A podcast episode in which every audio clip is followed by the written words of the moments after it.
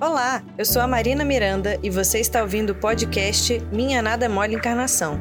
Para saber mais, acesse o canal da FEB TV no YouTube, Instagram e Facebook.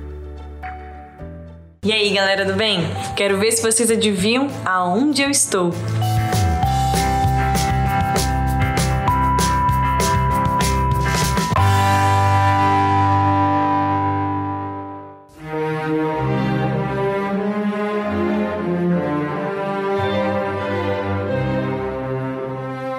Será que eu voltei no tempo?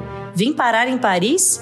Acertou quem disse que eu estou no mundo de Allan Kardec para te contar várias coisas curiosas sobre ele.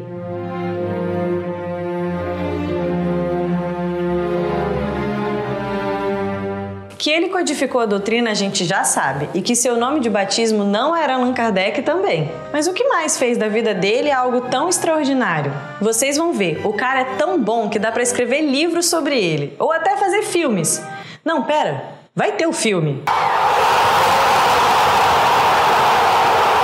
Fato número 1. Um, Kardec não era nenhum garoto quando começou a estudar a doutrina. Se você acha que tá tarde demais para mudar os rumos da sua vida, saca só essa informação. Kardec já tinha mais de 50 anos quando decidiu estudar os fenômenos das mesas girantes e se dedicou arduamente para escrever os cinco livros bases da doutrina em menos de 11 anos. Fato número 2. Kardec tinha uma teoria de que as mesas girantes se mexiam por eletricidade, não mediunidade. Errou quem achou que Kardec era um crente dos fenômenos paranormais desde o início. Muito pelo contrário, cientista, ele queria entender exatamente o que estava acontecendo e só foi nas reuniões das mesas girantes depois de muita insistência dos amigos e ele desconfiava de tudo. Fato número 3. Kardec teve uma esposa maravilhosa.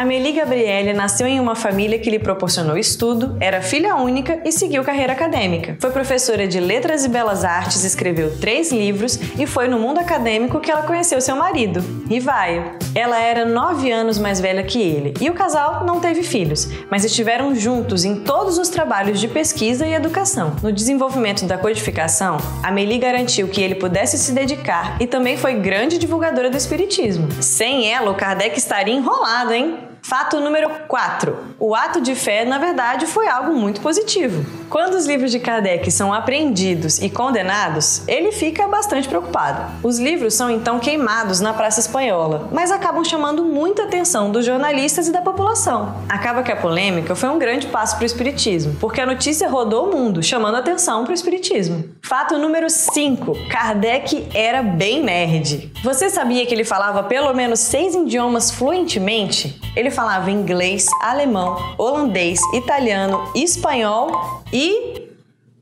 Francês! Lembrei! Yay! E ele teve pelo menos nove diplomas, tá? Nove. Um, dois, três, quatro, cinco, seis, sete, oito, nove.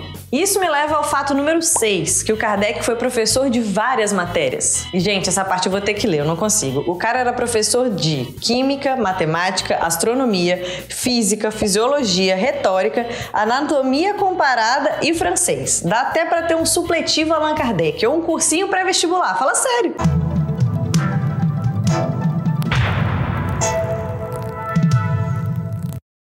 Número 7. Allan Kardec já era um espírito de luz antes dessa última encarnação. Alguns rumores tentam desvendar quem foi Kardec na última encarnação, mas o fato que eu trago aqui é sobre o papo que ele teve com Napoleão. Tudo acontece no plano espiritual, em 1799, na preparação para a virada do século. Estavam reunidos só a nata da sociedade desencarnada.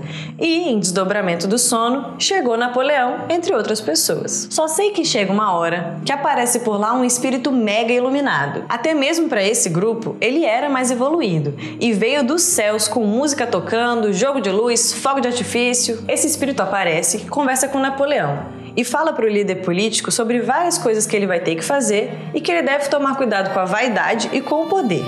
Mas a gente já sabe como que essa história terminou, né? Esse espírito era Allan Kardec e ele já estava se preparando para encarnar e trazer os novos passos do cristianismo. E o cara já era o cara. Fato número 8. Allan Kardec acompanhava o movimento espírita brasileiro, hein? Na Bahia, em 1865, um jornal publicou com o título A Doutrina Espírita dois artigos de um camarada que não concordava bem com o que Kardec dizia. Mas a galera que acreditava no que tinha lido no Livro dos Espíritos entrou em contato com o jornal e pediu para que eles publicassem também um trecho do livro, para que as pessoas que lessem o jornal também conhecessem o que Kardec dizia mas o jornal não aceitou. E Kardec toma ciência do que aconteceu e escreve sobre isso na Revista Espírita em novembro daquele ano. Fato número 9. Kardec tinha que fazer o trabalho sozinho mesmo. Kardec se sentia meio solitário às vezes, mesmo com o apoio dos amigos e da sua esposa, porque o trabalho de estudo e escrita dos livros da doutrina tinha que ser só ele. Mas era isso aí. Para que a codificação tivesse uma unidade,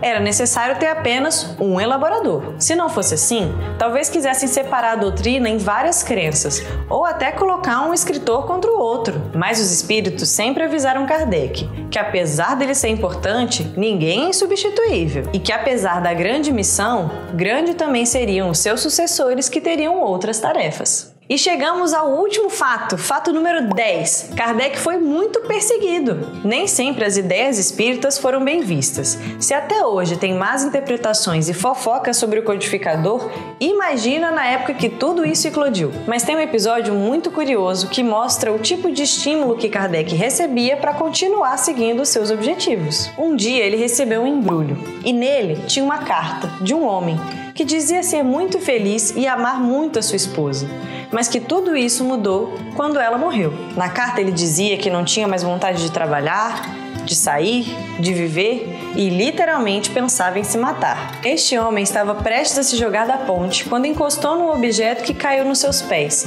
Era o livro dos Espíritos, com a dedicatória que dizia: Este livro salvou minha vida. Leia com atenção e tenha bom proveito. No pacote estava o livro com a tal dedicatória, mas agora com um adendo salvou-me também.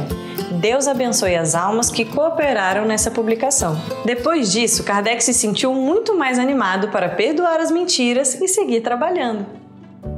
Você ouviu o podcast Minha Nada é Mole Encarnação. Siga a gente nas redes sociais, FebTV Brasil. Até o próximo programa.